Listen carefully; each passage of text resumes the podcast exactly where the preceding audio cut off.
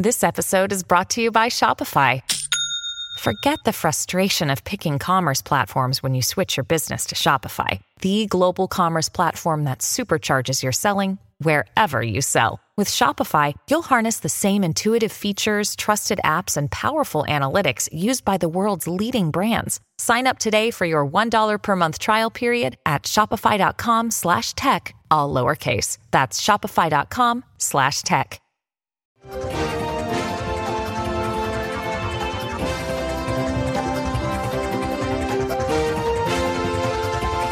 Hola, ¿qué tal? ¿Cómo están? Bienvenidos a Hoy en América por Americano Media. Vamos a conocer directamente los títulos de este día jueves 6 de abril. Vamos a hablar, por supuesto, de lo que ocurrió ayer en Mar-a-Lago, donde el expresidente Donald Trump habló ante su gente, dio algunas definiciones muy importantes. Saben que hay un apoyo a Trump, de acuerdo a la empresa Reuters y a la empresa Ipsos, que han medido su popularidad después de todo lo ocurrido en Nueva York, ha subido. Dijo el presidente Trump, esto no es Estados Unidos. Casi 10 millones de dólares ha recaudado desde que comenzó todo esto en Nueva York. No le tomaron fotos como se creía de frente y de perfil, eh, no se le puso un bozal de censura. No, no se le impidió que pueda hacer campaña por todos los Estados Unidos, es decir, no va a quedar circunscripto, interdicto en la ciudad de Nueva York. Em, no aceptaron todo ese tipo de, medidas y él dijo, la, la, campaña que están haciendo es para silenciarme. Esto no es una cuestión judicial, esto es una cuestión electoral, es una enorme interferencia. Vamos a estar en un segundo nada más con nuestra compañera Gaby Peroso directamente desde Miami. Y vamos a hablar también de Vladimir Putin, porque ustedes saben que el más alto oficial que ha desertado de Rusia era un asesor suyo y conocía de alguna manera eh, su búnker. Dice que Putin permanece prácticamente siempre en un búnker, tiene un avión del fin del mundo con el cual escaparse, que vive en medio de una paranoia completa, no usa teléfono celular para no ser ubicado, no usa internet, teme ser asesinado de manera patológica, todo el tiempo tiene miedo a eso, usa dobles justamente por si hay algún tipo de intento de atentado contra su vida Va en tren, no usa aviones porque tiene miedo que los derriben y el tren, por supuesto, está completamente brindado. Tiene ataques de ira cada vez que recibe una mala noticia. Nadie quiere ser el mensajero. Bueno, vamos a hablar también de ese tema, de qué le está pasando, porque se cayó por las escaleras eh, sobre fines del año pasado y muchos creen que además está bastante enfermo y puede arrastrar a buena parte de la humanidad con su locura. Vamos a hablar también de la inteligencia artificial porque hoy el diario El País de España, ¿no? Tal vez el más importante en idioma español, habla de cómo la gente empezó a perder su trabajo, ¿no? Los temores con respecto a la inteligencia artificial son enormes, algunos van desde la extinción misma de la humanidad hasta la caída de los puestos de trabajo, hasta una, eh, de alguna manera que se va a tentar contra la relación entre los niños y los adultos, porque los niños se han acostumbrado a la inteligencia artificial, los adultos son mucho más impredecibles, entonces los niños prefieren estar todo el tiempo conectados con dispositivos. Y vamos a hablar también ahora con Ariel Korenberg, porque la situación económica en Estados Unidos es muy complicada, un déficit hay un déficit mensual de 70 mil millones de dólares. Estos son 850 mil millones de dólares al año. Estamos hablando de casi un billón de dólares. Es un déficit récord y los puestos no han crecido, apenas 150 mil cuando se esperaba casi el doble. Son señales de alarma que vienen después de la crisis financiera. Hola Ariel, ¿qué tal? ¿Cómo estás? ¿Qué tal? ¿Cómo estás? Un saludo a todos por ahí. y te decía que los números no, no son muy buenos, los que se han conocido con respecto al empleo y con respecto al déficit en Estados Unidos. Y Jimmy Dimon de JP Morgan dicen la crisis financiera no ha terminado. No, sin duda, sin duda, eh, este, corren peligro todavía algunos bancos. Eh, voy a hacer una reflexión más estructural. Yo creo que hay un, daño en la credibilidad de, la Reserva Federal, que es el Banco Central de Estados Unidos, lo digo para, para aquellos no economistas que estén escuchando, y que es responsable de la política monetaria y dar estabilidad al dólar. Eh, la subestimación de la salida post pandemia, de los efectos de la política monetaria durante pandemia, donde hubo una ingente eh, inyección de liquidez y por lo tanto impacto en inflación, fue totalmente subestimado eh, por la Reserva Federal y bueno, por su presidente. Y en el wording, entonces, como se dice en la jerga de economistas de la Reserva Federal, ahora ya expresa eh, preocupación respecto de eh, los efectos que esta tiene sobre la fragilidad bancaria, porque una suba de tasa de interés para aplacar la inflación tiene el costo de este, eh, generar una fragilidad financiera aún mayor. Y la segunda reflexión es que es ex ante, previamente, lo que se está demostrando son dos cosas en Estados Unidos que demuestran también cierta decadencia. Por otro lado, podemos estar de acuerdo o no en la supervisión financiera de la Security Exchange Commission, de otros organismos, del FDIC y por supuesto de la Reserva Federal, que son importantes y relevantes para hacer regulación prudencial de los bancos. Pero acá hay sin duda no solo una falla de bancos tales como Silicon Valley Bank y otros, sino una falla en los mecanismos de regulación de estas agencias, incluyendo la Reserva Federal, porque el balance de Silicon Valley Bank específicamente, que ahora ha contagiado esta, esta, esta corrida bancaria a otros bancos, revela una fragilidad financiera total, porque del lado de los activos del Silicon Valley Bank, si bien había bonos del Tesoro y que son seguros, cuando vos los registrás, perdón, en la cuestión técnica, a precio de mercado, la caída de los bonos como consecuencia de la suba de la tasa de interés para aplacar la inflación generó directamente la quiebra del banco. Sí, nadie, nadie, pensaba que un bono del Tesoro podía ser un activo tóxico. exacto. nadie se lo imaginaba, lo que pasa es que esto se contrapone a las deudas concentradas regionalmente, en este caso hablo del Silicon Valley Bank, en el Silicon Valley Bank, en el Silicon Valley, perdón, la región de Silicon Valley, solo startups. Y la combinación fue letal. ¿Por qué? Porque la contraparte del negocio de los bancos es prestar dinero a los ahorristas. Ahora, si vos lo tenés concentrado en ambos lados, o sea, por un lado, los ahorristas son solo estas empresas de startup cuyos excedentes son invertidos en este banco, y por supuesto la inversión es en un solo, en un solo activo, si ese activo cae de valor, se va a ver muy afectada en primer lugar este, la generación de, de, crédito y por supuesto la toma de ahorros concentrada en la región y en un solo tipo de negocio. O sea, que han violado la ley financiera, perdón, eh, la recomendación financiera del libro de texto, diversificar la cartera de los portafolios de inversión y por supuesto de financiamiento vía ahorristas y depósitos. La han violado, la, esto de poner varios huevos en varias canastas. No solo la canasta de los créditos, que se ha concentrado en la de bonos, de un solo tipo, ¿sí? Mayormente, sino también en la canasta de quién lo financia. Las startups que tienen un riesgo alto y que por lo tanto cualquier suba de tasa de interés la va a afectar. Miren, para, para llevarlo a algo este, más, más de la calle, esto tema de las criptomonedas, perdón, eh, también se va a ver afectado por una suba de tasa de interés. Una suba de tasa de interés, en este caso, para aplacar la inflación, lo que se está demostrando es que tiene estas consecuencias. Bancos muy frágiles que no han diversificado su cartera de inversión y su cartera de financiamiento y que está muy concentrado en un solo tipo de activo y en un solo tipo de pasivo, aunque tenga bonos de la Reserva Federal, si estos caen de valor y su contraparte son pocos ahorristas en el Silicon Valley, con alto riesgo de que no puedan pagar porque están en startup y se está produciendo estas quiebras.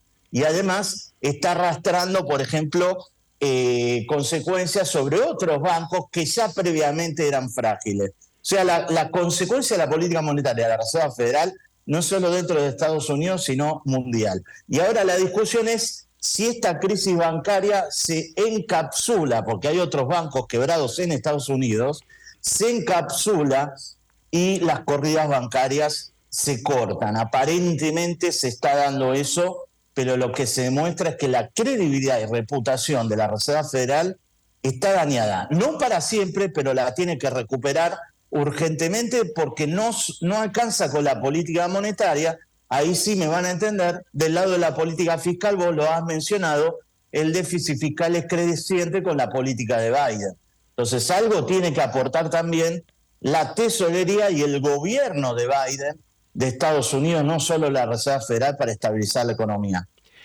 En la reunión reciente que tuvo el presidente Joe Biden con el presidente argentino Alberto Fernández, le dijo, bueno, Janet Yellen ya en una semana solucionó todo, la titular del Tesoro prácticamente le ninguneó el tema, le dijo, esto ya está solucionado, eh, sabemos que no es así, porque hay otro, otro problema, yo si te parece te lo dejo planteado, hacemos un minuto de pausa y retomamos, pero te quería plantear el tema de, son varias noticias coincidentes, por un lado, Rusia ya no va a utilizar los dólares para sus movimientos de hidrocarburos, va a utilizar mm. los yuanes.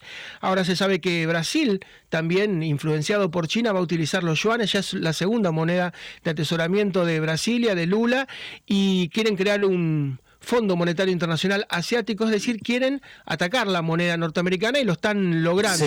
¿Qué va a pasar a futuro si se deja de utilizar de alguna manera el dólar y si el bono del Tesoro de Estados Unidos está afectado en su credibilidad. Esto que puede pasar en un futuro, si te parece, en un minuto nada más hacemos una pausa muy breve y lo retomamos porque es un concepto muy importante, ¿no? Perfecto. Asia no se puede enfrentar bélicamente a Estados Unidos porque la superioridad de la OTAN y de Estados Unidos es manifiesta, pero sí le va a atacar la moneda. Pausa muy breve, ya volvemos.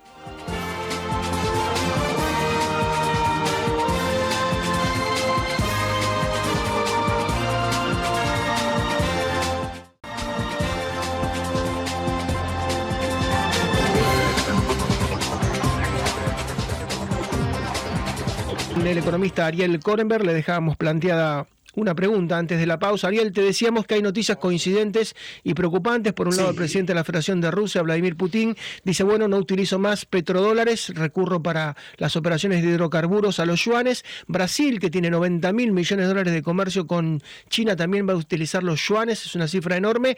Y los asiáticos, algunas potencias están pidiendo un FMI asiático para no utilizar dólares. ¿Pensás que hay una coincidencia o pensás que es más que una coincidencia esto que está pasando? No, es provocada incluso por la política de Estados Unidos. Mira, quisiera agregarte a lo anterior. Está dañada la reputación de la Reserva Federal, pero también la reputación, digamos, de las agencias de supervisión regulatoria del sistema financiero. Incluso en la inserción geopolítica de Estados Unidos, como bien señaló Trump, en este caso coincido. Eh, Greg Becker, el presidente del, del SBB Bank que acaba de quebrar, era parte de la Reserva Federal. O sea, esto es inaudito en Estados Unidos, creo yo, de las últimas décadas, en donde este conflicto de intereses se está expresando en que los que dirigía este, en este caso específico, los bancos, el mismo era regulador de ese propio banco. La verdad que solo se ve en países en vía de desarrollo con mucho deterioro institucional. Llegando al punto que vos estás evaluando, mirá, este, esta caída en la reputación de Estados Unidos justamente en lo financiero, ahora se ve en lo geopolítico. ¿Y cómo es el ataque especulativo sobre el dólar? Quizá exagero. Bueno, mirá, cada vez que hay una crisis petrolera, entre comillas, allá por mediados de los 70 y fines de los 70, se pone en cuestionamiento al dólar como divisa clave. En mi grueso entender, y esto es más una reflexión histórica, tiene que haber una, un conflicto bélico mucho más profundo que el actual de Ucrania. Pero ojo, el peligro de la inflación en Estados Unidos viene de Putin.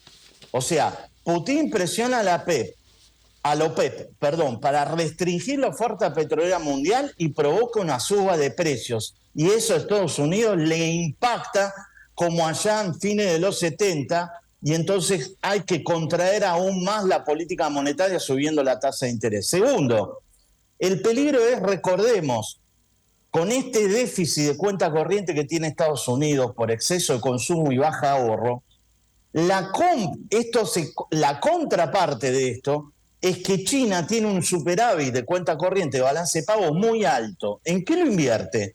En bonos de Estados Unidos. Entonces, la señal que hay que ver si el dólar entra en zozobra son varias. Una, que China venda los bonos y China está vendiendo parte de esos bonos, de tal manera que cae el precio del bono y se deteriora la riqueza de Estados Unidos, para ser simple. La segunda es que los BRIC, especialmente Brasil, este, China, Sudáfrica y especialmente Rusia, han determinado esto que vos has dicho, comenzar a usar los yuanes u otra divisa fuerte distinto al dólar y eso es una amenaza para el dólar. Así que yo lo uno a toda esta cuestión del deterioro de la inserción geopolítica de Estados Unidos, incluso del manejo de la política exterior, incluido la crisis en la burocracia monetaria de la Fed y en la crisis de la burocracia que debe vigilar a los propios bancos, eh, donde los regulados son participan en las agencias regulatorias. Esto ha deteriorado prácticamente todas las agencias federales de Estados Unidos y esto lo estamos viviendo ahora con este ataque especulativo sobre el dólar que puede sobrevivir, pero que deteriora la credibilidad del uso del dólar en todas las transacciones.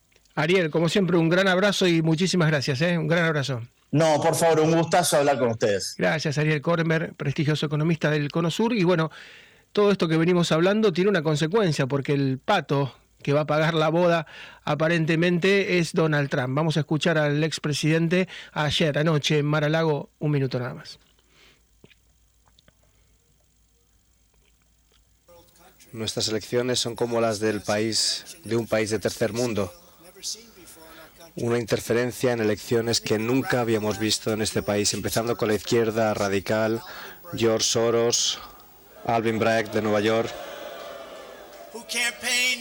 que ha hecho una campaña basándose en que pillaría al presidente Trump. Le voy a pillar, le voy a pillar. Quería pillar al presidente Trump, costara lo que costara, sin saber nada de mí. Y resulta que todos los que han estado viendo este caso, incluso demócratas del Tribunal Supremo, dicen que no hay delito y que nunca tendría que haber ocurrido. Nunca tendría que haber ocurrido. El presidente Donald Trump ayer en Mar-a-Lago, después de haber estado compareciendo en los tribunales de Nueva York. Vamos a hablar con nuestra compañera y amiga, le agradecemos mucho, Gaby Peroso. Hola Gaby, ¿cómo estás? Hola Marcelo, ¿cómo estás? Un placer estar aquí. Gracias Gaby. Bueno, ¿y cómo está impactando esto particularmente? Seguramente estuviste muy cerca de todo lo que ocurrió anoche en Maralago. Sí, si bien estuvimos en la ciudad de Miami, yo creo que eh, prácticamente al menos la mitad del país se paralizó para conocer un poco más lo que ha sucedido con este caso. Y lo que llama la atención, y me di a la tarea de ver diferentes publicaciones, diferentes análisis en medios que están del lado de Donald Trump, los que se han opuesto históricamente a él, y pareciera que todo coincide en varios puntos. Se habían algunos que quería destacar a partir de este momento, Marcelo. En primer lugar, se decía que él había adelantado la acusación porque había nueva evidencia. Sin embargo, no hay evidencia extra en este caso y llama la atención que se hablan de esos 34 eh, cargos, pero realmente muchos de ellos es repetir una y otra vez una serie de supuestos cheques que se vinieron entregando. Entonces hay una crítica de si realmente se está inflando este tema. Pero había un punto en particular que no había oído en los medios, pero que pude concluir luego de escuchar una serie de entrevistas. Y es realmente si hay igualdad ante la ley. Porque entre las cosas nuevas que vimos dentro de esta acusación, se lee textualmente que el expresidente trató de socavar la integridad de las elecciones de 2016 y fue parte de un plan ilegal para suprimir información negativa. Escuchábamos al expresidente hablar del caso de Hunter Biden, de cómo justamente el FBI dijo que la computadora era parte de la desinformación rusa. No sabemos muy bien dónde, en qué columna de todo el tema contable colocaron, por ejemplo, el diamante que recibió Hunter Biden o esta cantidad de depósitos su familia. Eso lo dejamos a un lado. Pero me llama la atención un caso mucho más fresco y es el de los documentos clasificados que fueron encontrados en la oficina y en la residencia del presidente Joe Biden. ¿Qué pasó en el caso particular de esos documentos? Fueron encontrados antes de las elecciones de medio término. Y el propio presidente Joe Biden dijo textualmente que no se arrepiente de no divulgar los documentos rápidamente, que eso había ocurrido justo una semana antes de las elecciones de medio término. Me pregunto, ¿eso no es información negativa que justamente formaría parte de un plan para callar todas esas informaciones negativas? Entonces, es la gran duda que nos surge acá. ¿Hay realmente igualdad ante la ley? Y ya el expresidente enumeraba otros casos. Vemos como el tratamiento es totalmente distinto y lo podríamos voltear. Ahora un fiscal de cualquier estado del país, quizás donde se encontraron esos documentos, puede entonces decirle a Joe Biden que él ha hecho un plan o la propia Casa Blanca un plan para ocultar información negativa justo en la víspera de una campaña. Es muy compleja esta realidad y adicionalmente no, nos llama la atención también el, el, tratamiento que han dado los medios.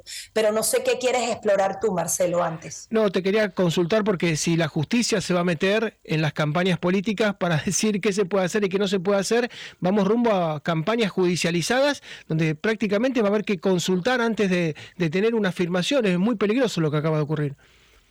Claro, porque el tema aquí es la justicia como tal. Yo no me meto eh, en lo que sería el caso, pareciera que esa falta se cometió, no se cometió.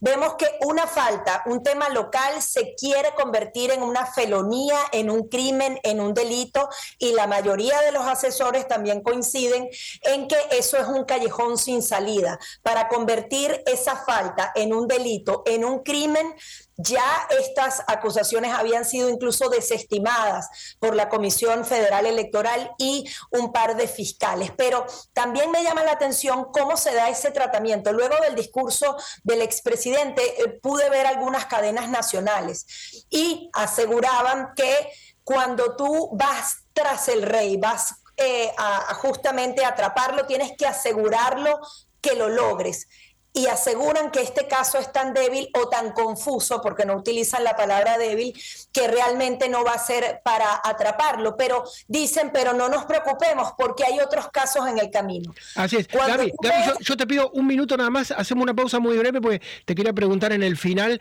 eh, ¿qué pensás vos con tu experiencia? ¿Qué puede llegar a pasar con Donald Trump en la campaña? Si esto lo va a esmerilar o por el contrario lo va a fortalecer. Un minuto nada más, Gaby, y volvemos.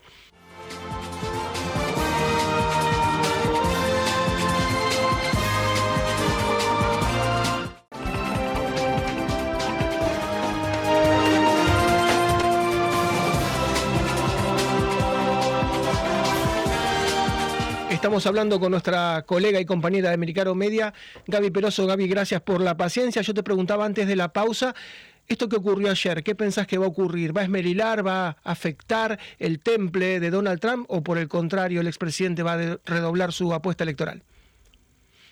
Mira, yo creo que su temple no lo va a, afectar en nada. Él se ha mantenido muy duro. Sin embargo, todo el panorama político cambia eh, de manera increíble. Como te decía, se trata de eh, ir en contra de un contrincante político, porque dicen, bueno, si este caso no es débil, vienen otros detrás.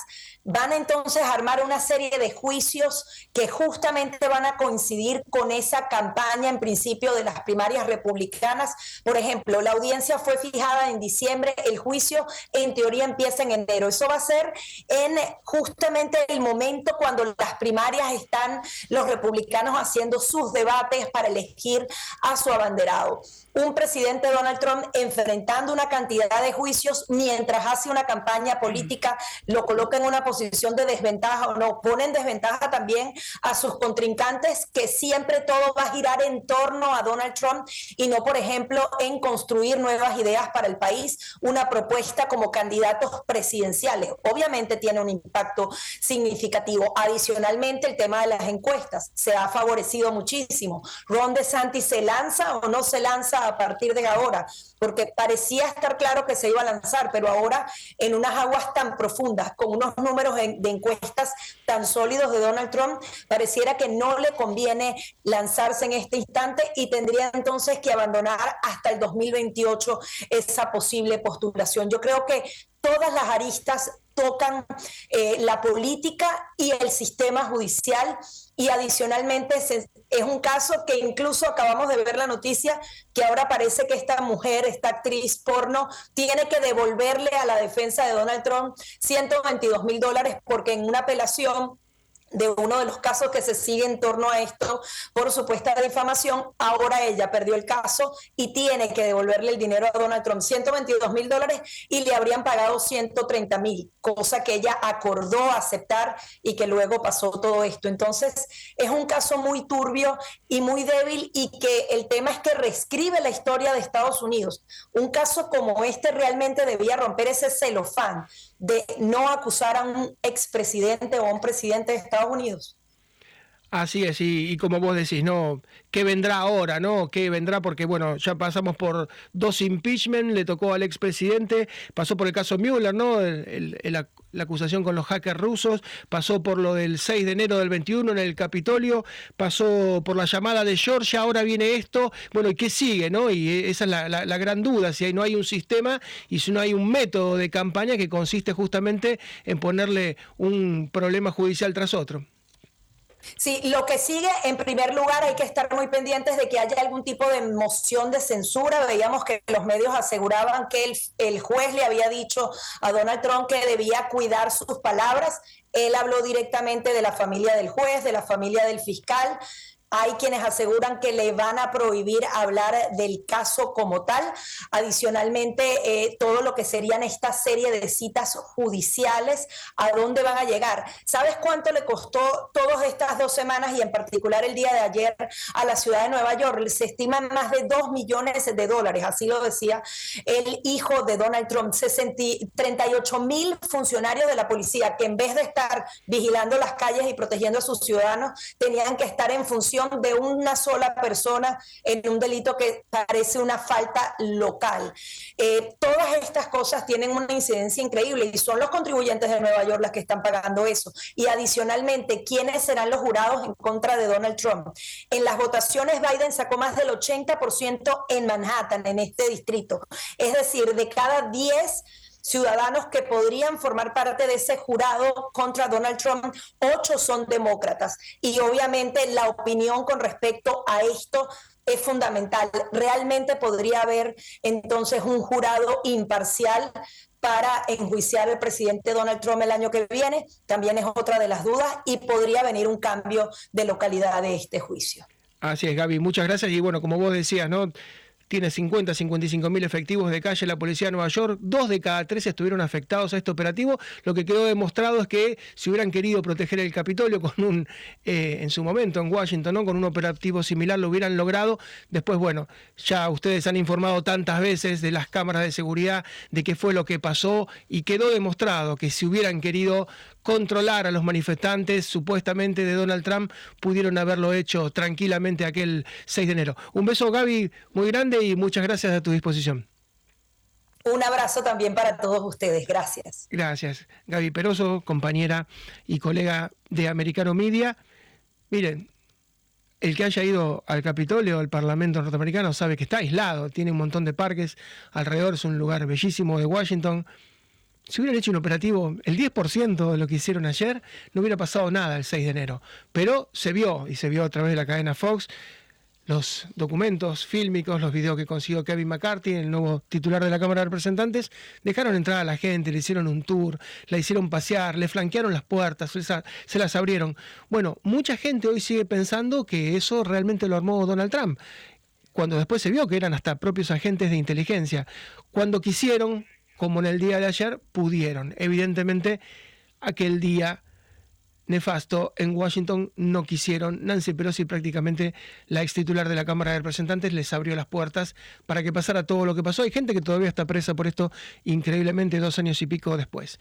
Vamos a hablar con nuestro amigo Gustavo Guaraña, tecnólogo, porque hay una información hoy en el diario El País de España, posiblemente el más importante de habla hispana, que cuenta un caso particular, pero seguramente se va a multiplicar por miles y miles en el futuro. Es un locutor argentino, dice, así perdió su trabajo un locutor argentino por la inteligencia artificial, y dice el locutor, vamos a que el factor humano desaparezca, es decir, lo reemplazaron por inteligencia artificial, y es uno de los peligros que se vienen. Hola Gustavo, ¿cómo estás?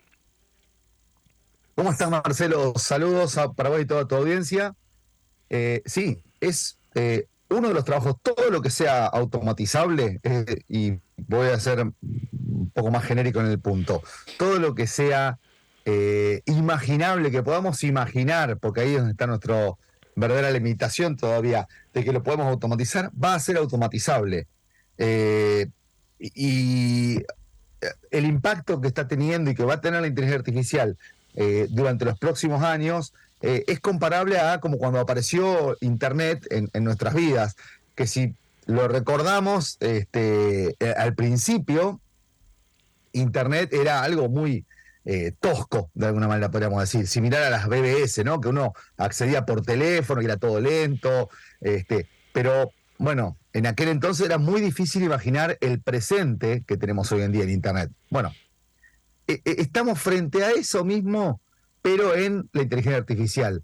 Eh, si podemos hacer un paralelo, traten de imaginarse que todo lo que estamos viendo hoy con la inteligencia artificial y que nos sorprende es como cuando nos conectábamos por primera vez, hará unos 20 años o un poco más, este, a Internet. Es decir, está apenas en los pañales. Y este año vamos a ver este, cantidades de trabajos que van a ser eh, reemplazados y sustituidos, pero que también van a dar espacio a la creación de nuevo empleo. Es, lo digo siempre, es una función del capitalismo, este, ya lo decía Jean Peter, esto de destruir para poder eh, reconstruir. Así como la fotografía no terminó con la pintura, sino que abrió las puertas para una nueva creación de nuevas formas de arte y eso también a su vez terminó cuando se le agregó el movimiento en el cine, eh, va a suceder lo mismo con este, la tecnología. Hoy nosotros no extrañamos montones de empleos que fueron desapareciendo, desde el, canillita, le decimos aquí, el que reparte los diarios,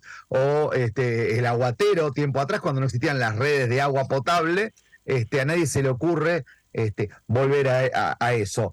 Eh, ahora, el, el, avance que está teniendo es tan vertiginoso que la semana pasada un grupo de notables, eh, empresarios, emprendedores, eh, gente del ámbito de las ciencias, eh, hizo una nota pública pidiendo que se detuvieran los avances por seis meses. voy a señalar tres cosas. Uno es que creo que ya es imparable el avance, porque hay muchas de las cosas que están avanzando que están saliendo, que ya han salido de, como código abierto o como datasets que puede usar este, cualquiera fuera del control este, para producir este, avances en, inteligencia artificial. Segundo, lo que estamos viendo hoy es tecnología que se hizo y se desarrolló hace entre un año y seis meses atrás y que pasó ese periodo de prueba. Lógicamente, cuando empieza la competencia económica, cada vez se van a presentar para los consumidores avances más rápidos, probablemente con menor cantidad de pruebas y eso es lo que eh, intranquiliza a, los más eh, entendidos de la materia.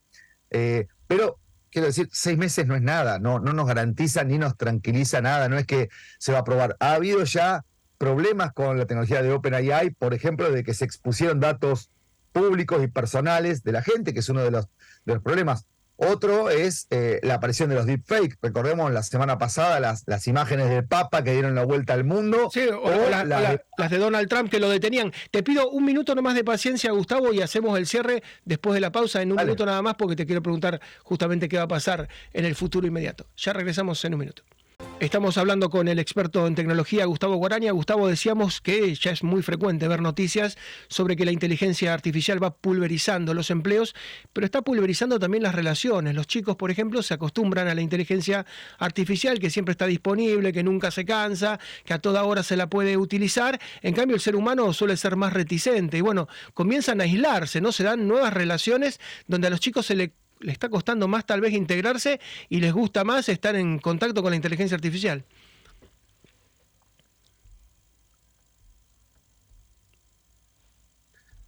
digo, decía, ya sucedió con las redes sociales que fue una primera forma de alienación en la cual en vez de conectarse eh, en forma directa, este, y hay, un experimento muy simple que lo puede hacer todo en la casa, pídanle a un chico que llame por teléfono a otra persona prefieren toda la vida interactuar por texto. Eh, de a poco hemos ido perdiendo la comunicación, del, la, posibilidad de la comunicación del habla con un extraño. Este, solamente se atreven a hablar cada vez más los jóvenes con alguien a quien conozcan, a con quien ya establecieron una relación previamente. Pero esa es una de las limitaciones.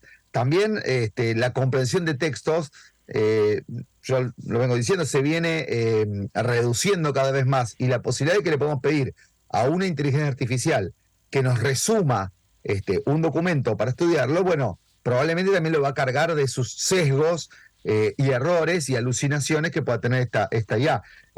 Así que sí creo que es muy peligroso en términos de la comunicación.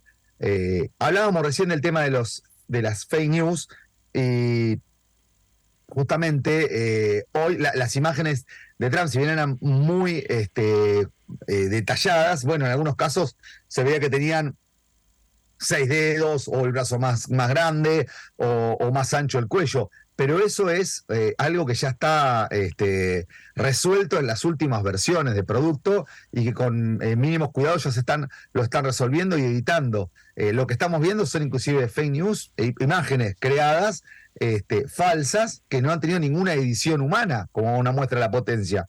Imagínense si algo recibe luego el retoque de un especialista, va a ser cada vez más difícil distinguir, y ya de hecho hoy en día es muy difícil distinguir una imagen generada por computadora de un rostro o de un gato, de un animal, o de un texto producido, o de una canción, o de una, o de una obra de arte, es cada vez más difícil distinguirla cuál es la real, esa cuál fue creada por una persona y cuál fue creada por una IA.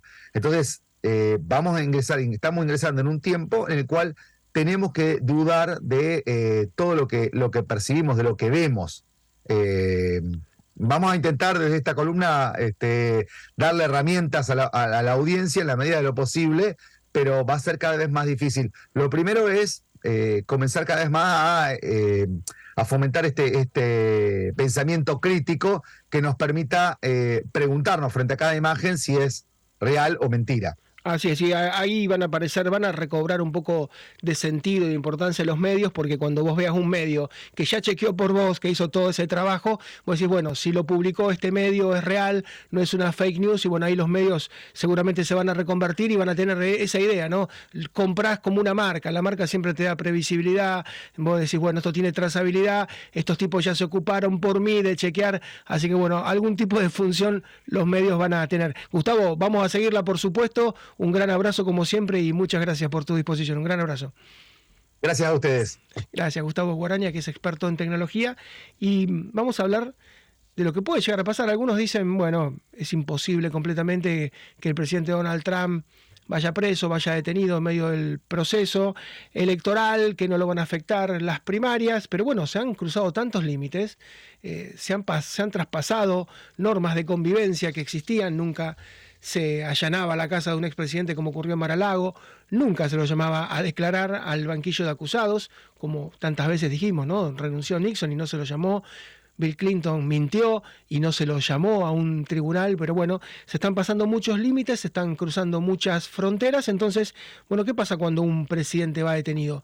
Ya no puede ser presidente, y bueno, hay muchos casos que indican que no, y Nelson Mandela estuvo años detenido y después fue presidente de Sudáfrica. En el caso de Juan Perón, presidente de Argentina, mítico, todavía su movimiento 80 años después sigue dando vueltas, se cumplen ahora 80 años del, golpe del 43. Bueno, él estuvo preso, lo liberó de alguna manera una manifestación popular y terminó siendo presidente. Lula da Silva estuvo preso dos años, en este caso por corrupción, se le comprobó la corrupción, pero bueno, la Corte Suprema dijo que el caso no se podía probar, terminó dejándolo libre, fue a elección y el año pasado de manera ajustada, pero terminó ganando. Lo mismo Dilma Rousseff, en este caso, porque en su juventud había participado de grupos muy violentos, estuvo presa varios años y terminó presidenta. Pepe Mujica estuvo años eh, preso, años, eh, por ser Tupamaro, por ser un movimiento insurreccional, lo cierto es que volvió y fue presidente de Uruguay. Y con Lech Walesa, un caso a lo mejor más a tener en cuenta, que era sindicalista de Solidarność, de Solidaridad en Polonia, terminó preso y después fue presidente de su propio país. Pero María tiene un informe completo. María Rita Figueira, ¿cómo te va? ¿Qué tal, Marcelo? Sí, esto quiero aclarar, eh, no vamos a hacer un juicio de valor como fueron como presidentes, sino simplemente eh, observar la capacidad, la enorme capacidad resiliente de estas personas y les pido que se pongan en contexto. Nelson Mandela, recuerdo en el Mundial 2010, era en paralelo tan importante el evento deportivo como la presencia, como lo que significaba Nelson Mandela, que fue libre en 1990, tenía 71 años y había estado 27 años en prisión con lo que eso implicaba la década del 90 que fue tan importante porque fue presidente de Sudáfrica, el primer presidente negro en una Sudáfrica democrática, ganó el Premio Nobel de la Paz junto con la otra cara de esta historia, Frederick de Klerk, y realmente todavía al día de hoy hablamos de Nelson Mandela como un ejemplo, por eso pido por favor pensar y ponernos en sus zapatos. 27 años de prisión y 71 cuando salió de la cárcel. Lech Valesa, vos lo nombraste, creo que crecimos muchos sintiendo hablar y siguiendo la carrera sindical de Lech Valesa, que me parece ha pasado a la historia como un sindicalista y ponerse al hombro a una sufrida Polonia en contra del comunismo y brilló más en su poder sindical y en su determinación, mucho más que como presidente, creo yo, también estuvo encarcelado.